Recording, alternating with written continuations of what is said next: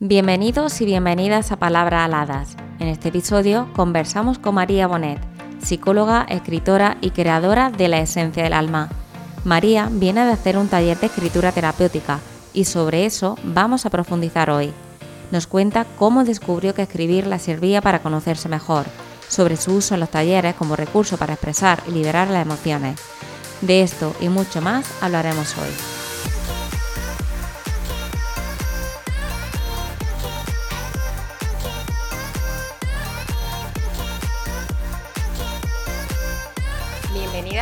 Al podcast Palabras Saladas. Gracias por estar aquí con nosotros. Hola, ¿qué tal? Estoy súper agradecida de estar aquí y estoy nerviosa y eso no lo voy a negar. Y está muy bien. Podemos empezar, a ver si así se suavizan los nervios, Vale. contando o que nos cuentes un momento, si recuerdas, si hubo algún momento cuando escribías, porque sabemos que te gusta mucho la escritura, y cuando escribiendo sentías que liberabas alguna preocupación, alguna tensión, cuando te diste cuenta que la escritura podía ser muy terapéutica y que era un método que te podía servir pues, para sacar de la cabeza las cosas, las emociones que ibas sintiendo y procesarlas. Pues me gusta esa pregunta porque me conecta con algo de, mm, de bastante atrás y que también creo que ha sido el principio, o que fue el principio, de, mm, de empezar a ser la María que soy ahora. Entonces, me gusta, porque yo que me gusta mirar para atrás, esto me viene perfecto. Em, recuerdo que fue tras la ruptura de, de una relación de cuatro años, como la primera relación real que yo sentí que, que había habido amor, ese primer enamoramiento. Había tenido un- una pareja antes, pero no, no había sido lo mismo. Claro, con él viví eh, también esa, mm, esa dependencia, entre comillas, ¿no? de la que siempre te hablan. Y la ruptura, recuerdo que, que se cargó de, de culpa y para poder atravesar esa culpa sin estar pidiendo perdón todo el rato y escribiéndole a una persona que en ese momento me odiaba. Mi psicóloga, porque ahí fue cuando empecé a hacer terapia por primera vez, hace ocho años, ocho o nueve años, me recomendó que para evitar escribirle a él, empezara a escribir yo. Y ahí fue cuando descubrí cómo eso podía aliviarme y sanarme, porque era desahogo. o- ojalá a día de hoy pudiera recuperar el móvil en el que empecé a escribir todo eso, porque creo que era lo más visceral que he escrito que he escrito nunca, porque al final me comía la culpa tanto que no sé cuántas noches de madrugada me habré pasado delante del ordenador escribiendo páginas y páginas y páginas. Y para mí ese fue el, el principio. ¿Y cómo te sentías después de, de hacerlo? Después de escribir, de, de soltar todo el peso de, de las palabras y dejar que el papel fuera el, el que sustentara toda esa carga emocional. Pues curiosamente, eh, no empecé a escribir en papel hasta tiempo después. Ahí solía escribir más en el ordenador, porque me ha llamado la atención, ¿no? Que, que justo dijeras en papel. Y realmente siento que me aliviaba, me aliviaba un montón, pero había que hacer mucho trabajo de vaciado para poder sentir un alivio profundo realmente. Porque creo que era algo que me dolía tantísimo que era como simplemente lamerme la herida. Me aliviaba en el momento, pero o sea, fueron tres años de tener que estar escribiendo, procesando cosas. Entonces creo que sí, era como un respiro, yo creo. Era como volver a respirar un poco. Qué bueno. Mm. ¿Estudiabas ya psicología cuando fuiste a terapia por primera vez? Mm, creo que fue en mi primer año, en mi primer año de, tera- uy, de terapia. Sí, También pero, pero terapia. también, también de psicología. Sí, creo que fue en el primer año. A ver. Tengo que echar, o sea, no ubico los momentos, ¿eh? Hace tanto No tiempo. mayor, María. Ya. No, mira, no, no fue, no fue. Fue en tercer año de carrera. O sea, pero ya estudiabas. Sí. No, lo preguntaba por si fue antes, cómo te motivaste a eso, pero estando ya en psicología no, ya. no. no, en psicología poco, poco aprende de, de De eso. escritura terapéutica, No, de escritura, cero. no, no. Cero, la de verdad. ir a un terapeuta o una terapeuta. Tampoco es que ojalá que en la carrera de psicología te animaran a ir a terapia, porque no recuerdo que te mencionaran el... No. eh, Para poder ser un buen terapeuta tienes que trabajarte. Muy heavy que en- a lo largo de la carrera no se recomiende el hecho de que para ser un buen terapeuta primero tienes que trabajarte tú primero e ir a terapia. Yo, vamos, yo no recuerdo que me lo... Es más, yo no tenía ni idea de lo que me iba a encontrar al ir a terapia. Y eso es muy fuerte.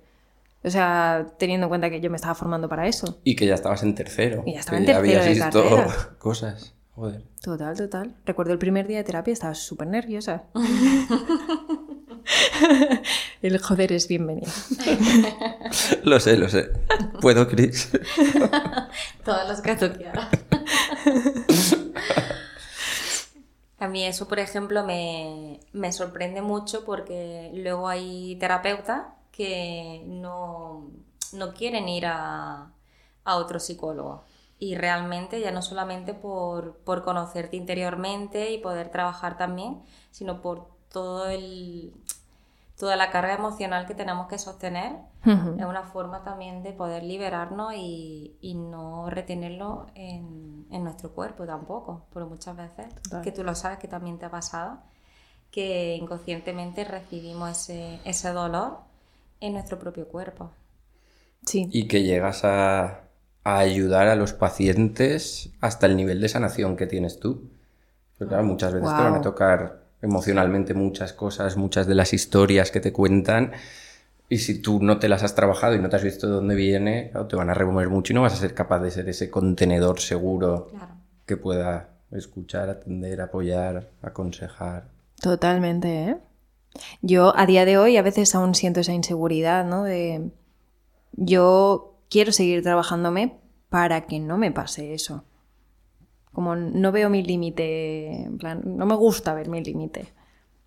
Donde ya una historia me confronta con cosas. Pero creo que también es humano. Mm. Y ahí es donde aprender a delegar Exacto. y aprender a derivar. Súper, súper importante. ¿Cómo fue entonces esa primera Sesión. asistencia, sesión, consulta?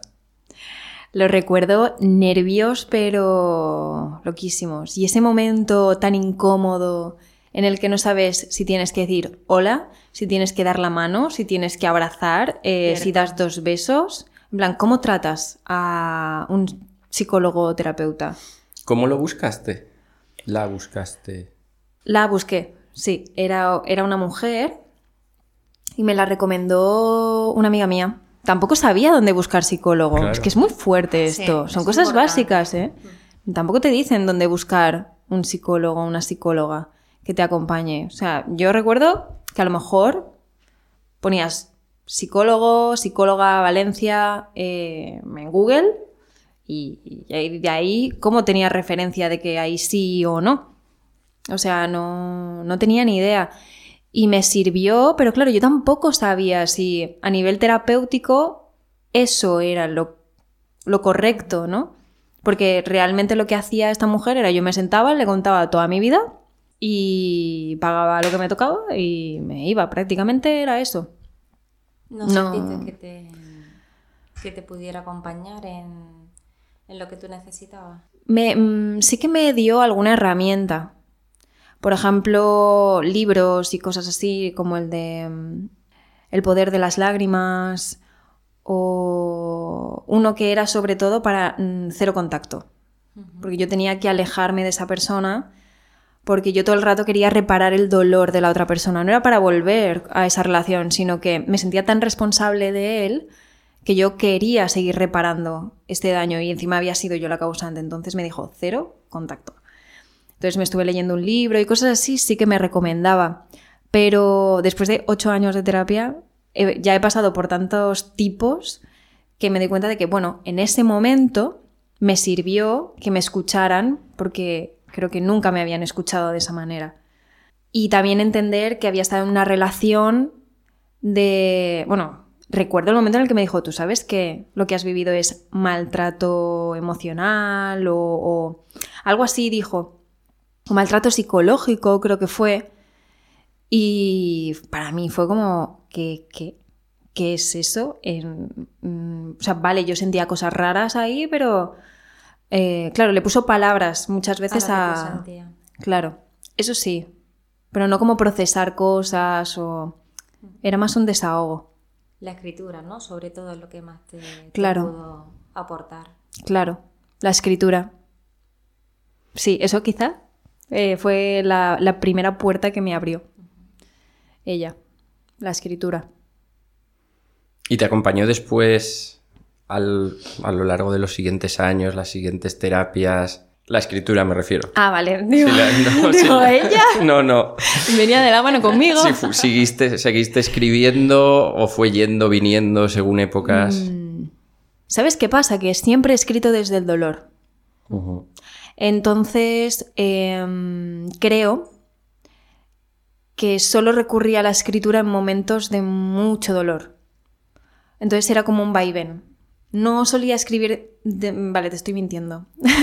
Acabo de conectar con que me encantaba escribir para los demás. En plan, me encantaba escribirle cosas bonitas a mis amigas, a mi madre. A mi mejor amiga recuerdo de escribirle textos preciosos por los cumpleaños y cosas así, pero no de escribir para mí. Ahí era solo cuando mucho dolor, no sé qué hacer con esto, me estoy consumiendo, me estoy ahogando en mí, esto necesito canalizarlo de alguna manera y como siempre me habían dicho que dibujaba mal, pues la escritura fue mi Que salvación. no es cierto. Ya lo Que no es cierto, exacto. Que no es cierto. Pero realmente ahí entonces sí que estaba utilizando la escritura en- tanto para poder liberar emociones agradables como no tan agradables. Sí, justo, además lo acabo de conectar, ¿eh? No había sido consciente. Yo mm, no hace tanto le enmarqué en un cuadro a, a una amiga mía un texto que le escribí. Porque era un texto precioso. Eh, Ahora lo digo con todo el orgullo del mundo. Y por su cumpleaños se lo enmarqué, lo imprimí grande y bonito y tal, y se lo enmarqué. O sea que creo que me ha servido para transmitir mucho amor también, la escritura. Lo utilizaba mucho con mis parejas también. de decir. Bien, entonces ha sido realmente una, una forma, una herramienta que te ha acompañado Hmm, en muchos aspectos. sí. Y me sorprende em, que hasta el momento solo lo hubiera relacionado con cosas dolorosas, cuando también es una forma de, de eso, ¿no? De lo que decía, de transmitir ese amor. O sea que gracias a vosotros que me la acabáis de, de traer aquí frente a mí. O sea que gracias. Y en ese momento que estabas haciendo terapia y estudiando ya psicología, Hmm. ¿Te veías ejerciendo lo mismo? ¿Te salió ahí como las ganas de hacerlo o no veías que ese fuese a ser tu camino? La psicología, Mm. La psicología, ¿cómo la ejerces a día a de día hoy? de hoy. Hmm, esto es un temazo, ¿eh? esto es un buen melón. Em, cuando yo estaba en la carrera, yo mm, lo único que veía era hacer exámenes, eh, la ley del mínimo esfuerzo y sobrevivir a mis mm, cosas. Dejémoslo ahí. que, que si no abrimos tres melones. Abrimos tres melones, exacto. Hacemos otro podcast. para Sí. eso. Entonces, realmente pasé por muchos puntos. Eh, yo creía, y sí que me focalizaba mucho en el crear mi propio despacho. O sea, tener mi consulta, como siempre, de no trabajar para alguien, sino para mí misma. Eso siempre estuvo presente. Pero no sabía de qué manera o hacia dónde iba a ir eso. Claro, acabé la carrera y la carrera te invita amablemente a que seas cognitivo-conductual y nada más. Amablemente. amablemente. Y yo cuando acabé la carrera y hice el máster general sanitario, dije, pero es que yo he conectado con otras cosas porque yo me quería especializar en autismo, en neuropsicología. O sea, mi principio fue mm, de aquí sexología o de aquí neuropsicología. Muy pero clínico. Sí, pero nada de lo que hago hoy, realmente. Pero qué bonita es la vida, que te coloca personas en tu camino que te muestran cosas que no pensabas que estaban ahí para ti. Y así conocí a Cintia, una amiga mía, que si escucha esto, te quiero. Em, que recuerdo que estábamos haciendo el máster general sanitario y nos hicieron complementario como un máster de liderazgo. Y una de las actividades, pues tenías que escribir, em, no sé si algo del futuro, de cómo te proyectabas, tu proyecto, no sé cuánto, tal. Y recuerdo que luego tenías que compartirlo con una pareja y te paseabas por la universidad y ibas hablando. Y entonces recuerdo que me empezó a hablar de la kinesiología, de las energías, de no sé qué. Entonces se juntaron varias personas en ese momento que me estaban acercando una parte más espiritual de la vida. Y justo una experiencia que no me gustó nada dentro de la neuropsicología hizo que me alejara de la parte más científica. Entonces me focalicé completamente en lo espiritual y en lo energético. Yo quería hacer yoga, meditación, me formaba en cosas de aceites esenciales, cosas de chakras. Chakras, vamos, number one en los chakras en ese momento. Me lo sabía todo. Pero me alejé de lo científico.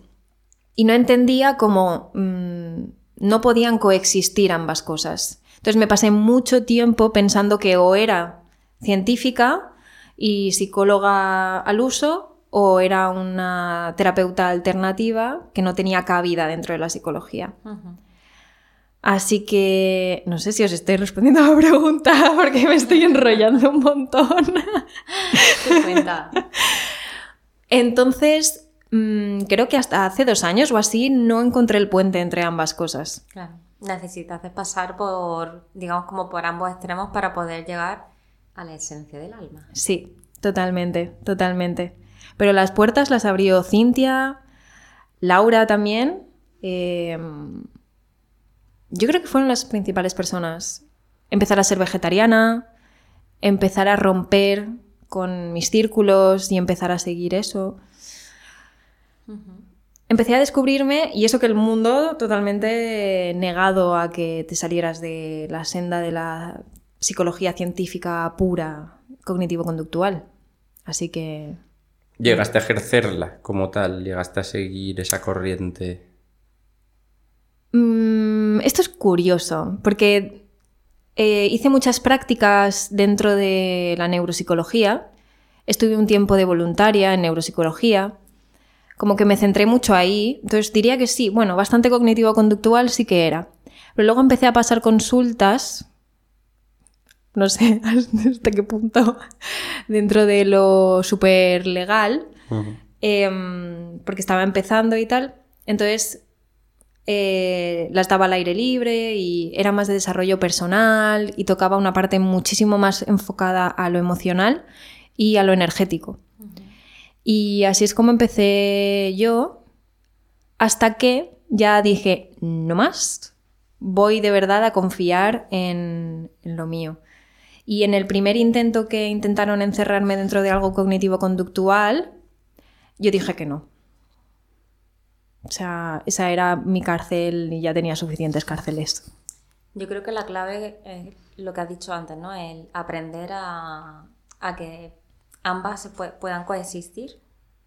Porque desde ese punto de vista, eh, yo considero también la psicología mm, como muy integrativa, ¿no?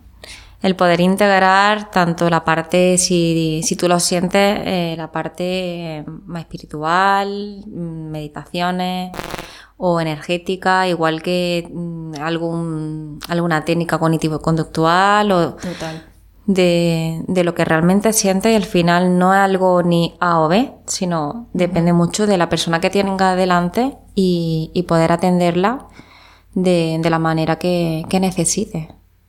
Estoy súper de acuerdo con eso. Yo a día de hoy no rechazo lo cognitivo-conductual. Es más, me sirve mucho para... porque tiene muchas herramientas y a veces tienes que ir a lo básico para empezar. Pero siento que, que se queda corto. Pero también es bonito leer a la persona que tienes delante no le puede servir lo mismo a todo el mundo. Ojalá que Exacto. estuviéramos cortados así por, por, el mismo, por la misma patrón, pero no. ¿Y cómo haces de, de la escritura eh, que pueda ser terapéutica?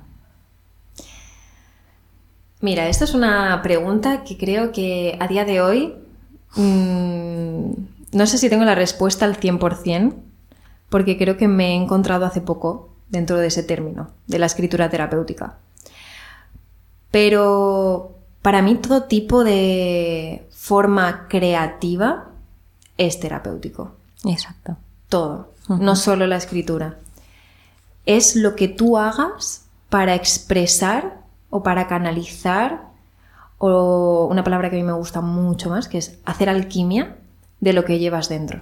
Entonces, cualquier herramienta que a ti te sirva para hacer eso es terapéutico. Entonces, esto llevado a la escritura, para mí sería el utilizar tus manos, utilizar el papel o el ordenador o el móvil como canal, como un canal directo de tu corazón y de todo tu mundo interno, como si vaciaras y en ese proceso algo se transformara dentro de ti. Eso es lo que lo hace terapéutico a la escritura. Creo que también te diría ponerle intención a lo que haces. Totalmente, totalmente de acuerdo. Yo recuerdo un, un verano eh, que tuve una ruptura bastante fuerte para mí, muy importante, eh, y me ayudó muchísimo el, el escribir. Es cierto que yo siempre he escrito desde pequeñita, pero justamente ese fin de semana de taller de escritura terapéutica creativa me ayudó muchísimo porque nos desplaza era en Granada y nos desplazábamos a diferentes Carmen eh, o a diferentes sitios y hacíamos una previa relajación o meditación y luego evocábamos con, a través de una palabra o a través de una historia que nos contaba la persona y empezábamos a escribir. Y eso a mí me resultó muy, muy terapéutico, justamente lo que tú has dicho, ¿no? Sacar cualquier cosa que, que, tú, que tú sientas, que tú, que tú lleves dentro y poder compartirlo, porque al final, para mí, eh, la escritura es una forma de compartir. Total. Porque el llevarlo dentro es mucho peso. Estoy súper de acuerdo. Mira, esto que, que estabas compartiendo tú ahora ha sido lo que he vivido yo hoy en el taller. Eh, lo más bonito de un taller de escritura terapéutica creo que es el momento en el que te permites compartir con el resto de personas en voz alta aquello que, que llevas dentro. El compartirte, el dejar de llevarlo tú sola. Todo, todo eso. Creo que eso es como el, el puntito final. Uh -huh. Y utilizar los recursos externos para esa parte creativa me encanta. Hoy he utilizado eso muchísimo. Qué bonito. Mm. ¿Qué tipo de recursos? Tanto visual como auditivo, como movimiento. Hoy, por ejemplo, han sido imágenes y música.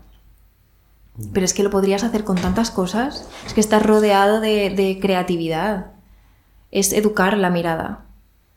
Más que lo que hay a tu alrededor es aprender a ver esa belleza y esa ese ponerle palabras a lo sutil que tienes alrededor, porque todo te puede conectar con algo si aprendes a ver. Totalmente.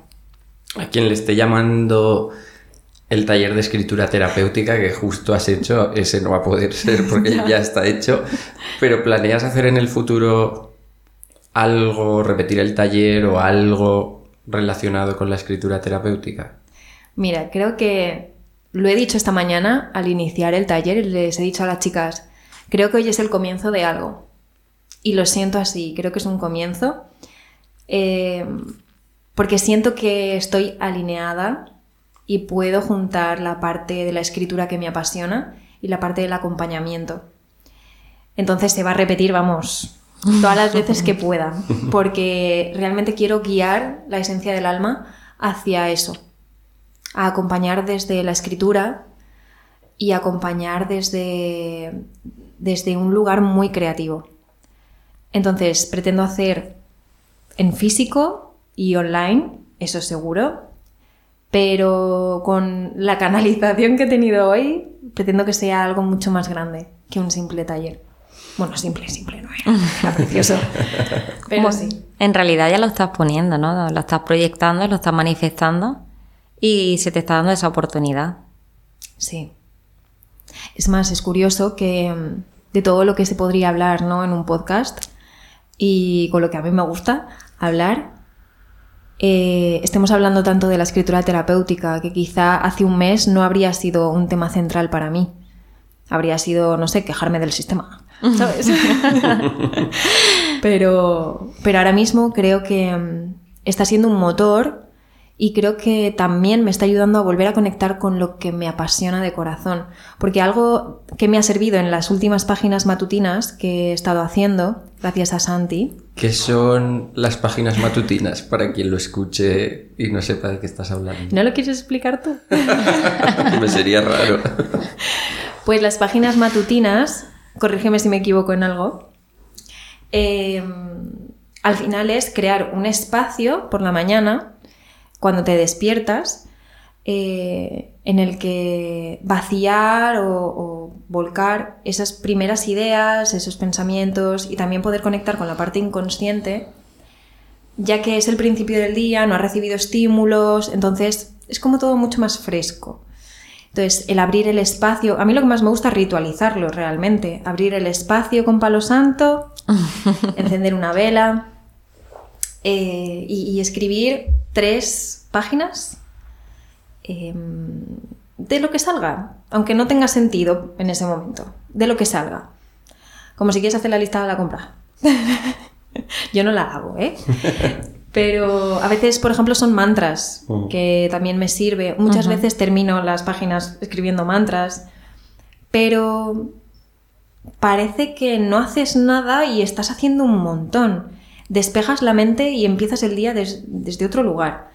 Entonces yo noto mucha diferencia de cuando las hago a cuando no las hago. Pero es eso, es sentarte, ponerle intención, que es lo que estábamos diciendo antes, y, y escribir tres, tres páginas. O lo que sería un folio por delante y por detrás y una cara más. Exacto. No seis. Exacto, no sé, por favor. Como han hecho algunas por aquí. ¿Has hecho seis páginas? ¿En serio? Sí, lo confieso, lo confieso. Así tardaba una hora en, en escribir. ¿Cuánto tiempo llevas haciendo esto? Pues hasta que dije, no me cuadran los números, o sea, la estoy viendo escribir y vamos a la misma velocidad, no puede ser que tarde el doble. Desde que empezamos el curso, yo al día siguiente empecé a escribir. Llevas una semana haciendo seis páginas al día. Cinco días, ¿no? Aproximadamente. Cuatro, cinco. Menos mal que te levantas a las 5 de la mañana. que si no, no te da tiempo al resto del día. Y lo que has dicho, María, de, de ritualizar el momento, lo considero súper importante porque, de hecho, em, por ejemplo, el, el poner una vela, eso ya te está dando calidez, esa luz, que además está fomentando el, el confort. Cuando tú te sientes en una zona confortable, ¿cómo te sientes físicamente y mentalmente? En una posición de apertura y va integrando toda la información que tiene en tu entorno y lo que va, mm, por ejemplo, en este caso, escribiendo, ¿no? Por eso también se convierte en terapéutico. Sí, totalmente. Me gusta el término calidez. Me gusta mucho. Y decías que te había preguntado por las páginas para que quien no supiese entienda qué son las páginas matutinas que te estaban sirviendo cuando las estabas haciendo. Me han servido mucho inconscientemente a hacerle espacio a lo que tenía que llegar. Entonces, al darle ese espacio, lo que ha venido es que estaba en un bucle con el trabajo, un bucle con lo profesional, desde el dinero, desde el sostenerme económicamente, ta, ta, ta, dinero, carencia, pero ¿y la pasión? O sea, y el hacer las cosas porque me apasiona hacerlas, me vi que me había ido al extremo de lo económico. Y entonces dije, ¿realmente me está apasionando lo que, lo que estoy haciendo?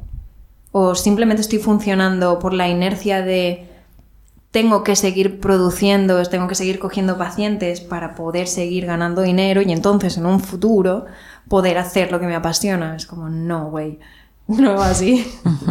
no va así.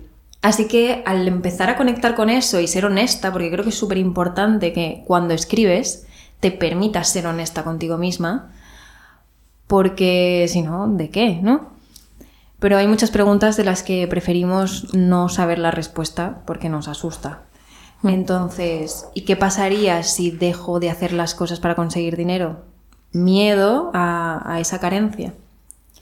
Y me estaba duchando y entonces había espacio para que hubiera creatividad. Y siempre me pasa que los momentos de más creatividad es ducha o conducir. y, mm, y entonces me ha venido como ese... Esto es escritura terapéutica, es justo el puente entre ambas cosas y se está dando ya y está ocurriendo y puedes seguir creando cosas en esa línea y puedes dirigir la esencia del alma que sea eso. Porque a ti lo que te movía para crear la esencia del alma era que te gustaba tocar el alma de la gente. Te gustaba remover a las personas, que les hiciera conectar con algo. Y acompañar es maravilloso, pero yo no siento que sea lo mío. Y es honesto para mí decir eso. Siento que puedo acompañar tres personas, cuatro a la semana, pero que si acompaño 20 personas a la semana, 17, yo me pierdo. Entonces prefiero estar conmigo y poder estar con los demás. Y no es desde donde lo estoy haciendo ahora. Claro, al final. Perdón. Perdón.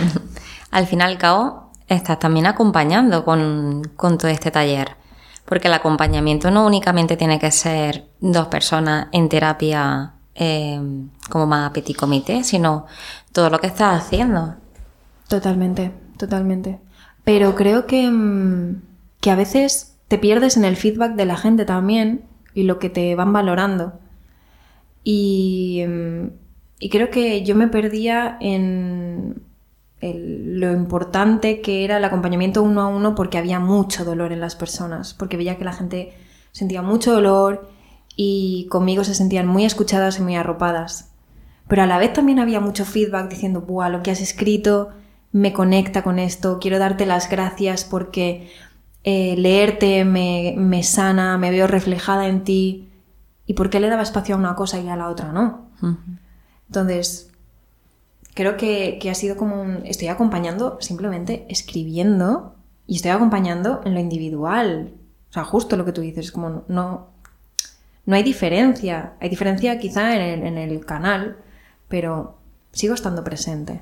Me ha costado conectar con esto, ¿eh? pero bien, lo he conseguido. Gabor Mate, de hecho, ahora que estabas diciendo tú, Chris, que, que no necesariamente el único tipo de acompañamiento es uno a uno en petit comité, Gabor Mate siempre dice que al final, como la mayoría de las heridas se han dado en relaciones, si no todas, la mejor manera de poder sanarlas también es a través de las relaciones. Entonces, creando círculos de acompañamiento en los que tú te tienes que relacionar con más gente, además de solo con un, o sea, en contraposición a relacionarte solo con un terapeuta, la sanación que se puede dar es mucho mayor. Yo he experimentado mi mayor crecimiento y mi mayor sanación al compartirme y abrirme en grupos. Yo siempre lo digo, que cuando me fui ahí a Estados Unidos a hacer mi trabajo de trauma emocional, de ver qué había pasado en mi infancia, ver qué había con mi padre, con mi madre, en el colegio, y lo empecé a volcar ahí. Era relativamente fácil, pero al final decía, bueno, yo vengo aquí a 3.000 kilómetros de donde yo vivo, se lo suelto a unos Casi que probablemente no me voy a encontrar en mi vida, ellos se quedan con eso y, y ya está. Pero aún así tenía su dificultad, pero una vez lo volcaba, luego encima el darte cuenta que la gente venía y te agradecía que hubieses compartido eso porque le había hecho ver que a ellos les había pasado algo similar y no lo habían ligado de la misma manera y ahora lo entendían de otra manera distinta, también era muy sanador para mí. O sea, no solo es el volcarlo y sacarlo de ti que ayuda, sino el hecho de que luego venga gente y te lo agradezca, que es cuando se sanan las relaciones. Que ayudaba muchísimo. O sea, que, que, te des ese espacio a crear esos círculos donde la gente pueda, a través de la escritura y de toda la magia que además aportas, es muy sanar importante. y compartir, es súper bonito y súper importante, sí. Es súper potente lo que acabas de decir. Y yo siento que lo que hace falta es que este mensaje llegue a las personas que necesitan ir a terapia en este momento, o que están necesitando acompañamiento, porque creo que eh, precisamente por estar esa herida eh, candente y viva, huyen de lo que es grupal. Mm. Entonces, el conocer que si la herida se generan los vínculos, la potencia que hay en sanar esa herida en un espacio ¿no? en el que hay que vincularse, es brutal. Obviamente te vinculas en el uno a uno, pero te vinculas solo con una persona. Y quizá para empezar está genial, pero como siempre dejar esa puerta de, oye, que los grupos son muy potentes para esto. Yo también te diría que, que quizá es importante, que depende de la herida ¿no? de cada persona, tener el acompañamiento individual y sumarle el grupal. Mm, Totalmente. Para poder sostener lo que se mueva en el grupal que no se pueda sostener a lo mejor ahí. Pero es como pensamos que sanar es individual y ya está. Y para mí ha sido un descubrimiento este año el entender que yo sano a través de los vínculos. Porque yo precisamente huía de los vínculos. A día de hoy estoy en ello aún, ¿vale? Pero Work in progress. sí, pero, pero justamente en este espacio vosotros y a otra persona que está fuera de micro em, son las personas, sois las personas que me habéis hecho recuperar esa parte de mí que yo había perdido en los vínculos. Entonces, ¿necesité mi momento montaña y cueva? Sí, pero esto es lo que me ha hecho resurgir también. Y es súper necesario todo. Hmm. Porque luego estaba haciendo yo una lectura hacia atrás también de mi vida. Yo empecé a trabajar con un- una coach psicóloga lo primero de todo que hice en mi vida. O sea, ni loco, yo me meto en un grupo con el nivel de herida, de Necesita rabia, de envidia. O sea, tenía que haber hecho antes mi proceso de ver, por lo menos a grosso modo, de dónde venían las cosas, para luego profundizar más. O sea, que, que ambas se necesitan según la herida, según el estado de tu vida en el que te Exacto. encuentres. Pero Total. E incluso lo que estamos haciendo ahora. Eh, otro espacio en donde nos estamos desnudando también cada uno con sus miedos, sus inseguridades, conectando cosas que lo estamos compartiendo. constantemente. Y, y al igual que, que María, para mí también me, me habéis permitido pues, poder trabajar en, en cuanto a, a poder expresarme, poder hab- hablar en público. Y para mí esto también es una terapia, algo terapéutico. Sí. Es que el, el seguir tu propósito, sea cual sea, y no propósito en mayúsculas de este es mi propósito de vida, sino lo que sientes, pues como lo que contabas tú, María, que sientes que ahora mismo, en el momento en el que te encuentras de tu vida, la escritura terapéutica y todo lo que puedes montar alrededor de ella es tu propósito actual. Andar hacia tu propósito, dar pasos con lo que tú sientes que puedes hacer, también es muy sanador y ayuda a sanar esos traumas. Entonces, el, el lanzarnos aquí, pues sí, es otra manera también de, de ir sanándonos. Mientras trabajamos con nuestras psicólogas, mientras trabajamos en grupo, todo. Sí. Aquí le damos a todo. y María, ¿en, en qué momento recomendaría o más, eh, más bien animaría a la gente a, a escribir? En todo momento. Creo que no hay un momento concreto. Para mí, eh, la escritura es el puente a conectar con, tu alma. Ya no solo a nivel de sanación del dolor, sino que yo, por ejemplo, hay momentos en los que simplemente quiero inspirarme en la naturaleza y dejar que fluya. Y eso es alimentar y nutrir el alma. Es alimento mi cuerpo físico, alimento mi cuerpo emocional, mental, todo, pero también lo sutil. Y la escritura también ayuda en eso. Entonces yo diría que en todo momento. Siempre viene bien. Yo Totalmente lo de noto acuerdo. mucho lo que decías tú antes, el día que escribo, el día que no escribo, cuando sobre todo pasan largos periodos de semanas en los que no he escrito, que todo como empieza a descentrarse misteriosamente, entre comillas, que luego yo por lo menos lo puedo ligar a, vale, es que hace mucho, y ya no digo escribir páginas matutinas, porque tampoco es necesario escribir esto al final es, si haces el camino del artista, el libro de Julia Cameron, pues te comprometes a escribir tres páginas por la mañana y luego lo puedes seguir haciendo si quieres cuando acabes. Pero tampoco es necesario, igual que dediques tantísimo tiempo, pero sí el parar por lo menos un momento por la mañana o por la noche a reflexionar cómo está yendo mi vida, qué agradezco, qué creo que no funciona, en qué punto me encuentro, qué emociones he sentido en el día de hoy ayuda muchísimo para luego ir avanzando. Y cuando dejas de hacerlo, en mi caso yo por lo menos dejo de hacerlo, siento que pierdo un poco el rumbo y que voy haciendo cosas que igual no quería hacer, que me comprometo o digo que no menos veces de las que me gustaría y me comprometo a más cosas de las que me gustaría. O sea, como que pierdes un poquito el rumbo de hacia dónde vas. ¿Crees que mm, la escritura es una forma de darle orden? Para mí totalmente. Yo también lo creo. Para mí totalmente. Es cierto que la, mm, que la escritura, como hablamos, es muy terapéutica en muchos momentos de, de, nuestro día. Sin embargo, hay mucha gente que, le cuesta escribir o que no sabe o no sabe cómo empezar. ¿Cómo, cómo crees que se, se, le podría ayudar a, a, esta gente? Porque a mí me pasa mucho en consulta, ¿no?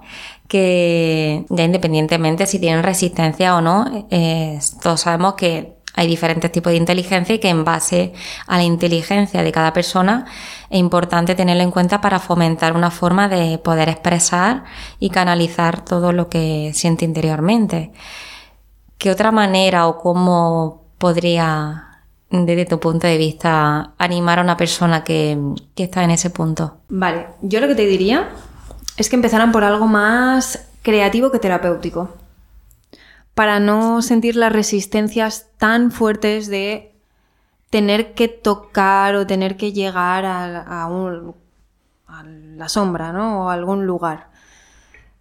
Yo haría como el típico reto de 21 días de una palabra al día y escribir un texto relacionado con esa palabra o que contenga esa palabra algo así. Porque es una forma de conectar con la escritura y con la creatividad sin necesidad de que sea algo terapéutico y a la vez, así, sin darte cuenta, te vas a dar cuenta al final de que tiene algo terapéutico. Y a partir de ahí ya, si no, si no te ha llamado, pues ve hacia otro lugar, ¿sabes? La escritura a lo mejor no es tu espacio.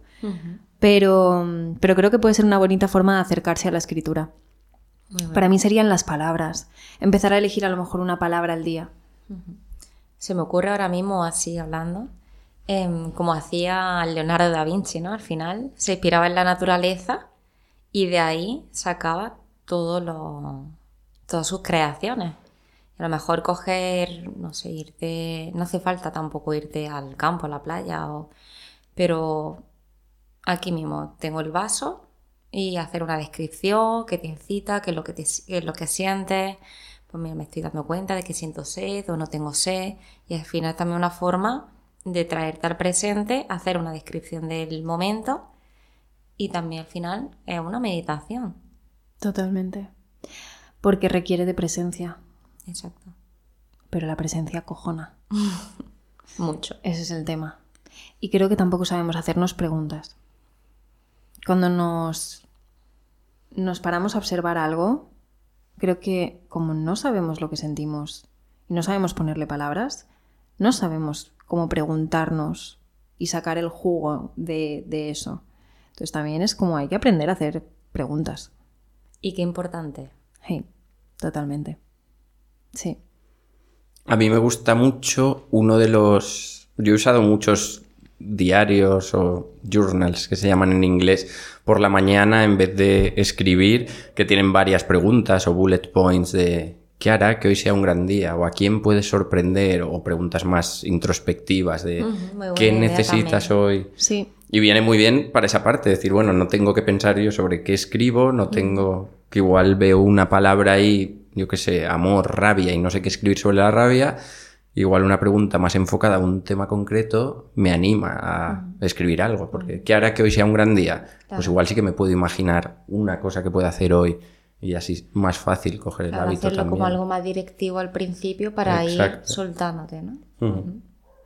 Muy Y- bueno. Y, quizá puede ser también los diarios de gratitud, ¿no? Por lo que decías tú antes también. Exacto. Porque al final, como que se escribía tres frases de hoy doy gracias por y tres cositas. Entonces, a lo mejor es como una gotita, un inicio. Sí, porque ahí también te hacen pensar. Hmm. Empezar a fomentar ese pensamiento crítico de ¿por qué doy las gracias a? Totalmente. Y justo lo que decíamos antes, la presencia. Porque te darás cuenta de detalles en el día Que antes no... que antes no veías. Que no tenías tan en cuenta. Y para ir terminando esta maravillosa entrevista de la que seguro que tendremos parte 2 y puede que parte 3 y 4, Yo no quiero que termine. Me está gustando mucho.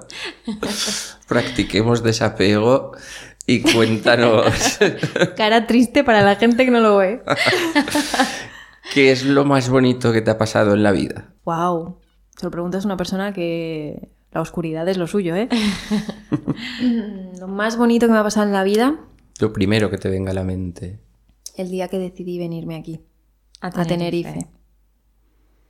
Porque fue el día en el que empecé a ser libre y empecé a ser yo. Wow. ¡Pam! Qué bonito. Vale, se, me, final.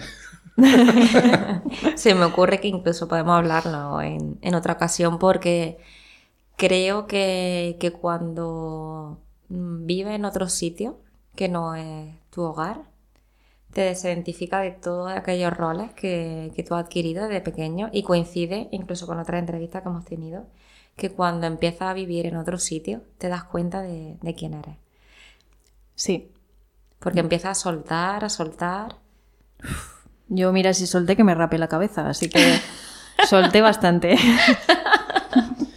Para la gente que quiera apuntarse a los futuros talleres de escritura, a todo lo que vas a crear alrededor de la escritura terapéutica, ¿dónde pueden encontrarlo? Pues en la esencia del alma, en Instagram, ahí yo creo que será el principal foco donde, donde saldrán las cositas, porque estoy siempre por ahí. Pero ojalá que dentro de poco la página web, ojalá crucemos los dedos. Y dentro de nada van a haber libros también por ahí, así que estamos ya finiquitando para ver si en febrero eh, del año 2021. ¿Estamos en 2021? ¿2022? 2022. ¡Ay, Dios! El confinamiento 2000. ya pasó, eso no vale. Grabamos con antelación, pero tanta, tanta. No. Aún no me ubico aquí, ¿eh? No me ubico en este momento y en este mundo. Em, espero que ya esté el- los libros, así que ese también será un recurso guay para quien no pueda acceder en ese momento al taller o una cosa complementaria porque me parece maravilloso. Y como siempre pondremos los enlaces a la cuenta de Instagram de María, la esencia del alma, los actualizaremos cuando ya esté esa web lista, cuando ya esté ese libro disponible para comprar. Y muchísimas gracias por haber participado en el episodio de hoy, María. Muchísimas gracias. Muchas gracias a vosotros, estoy súper, súper agradecida, de verdad. Y de verdad que digo que no quiero que acabe. Así que por favor, llamadme otra vez, gracias.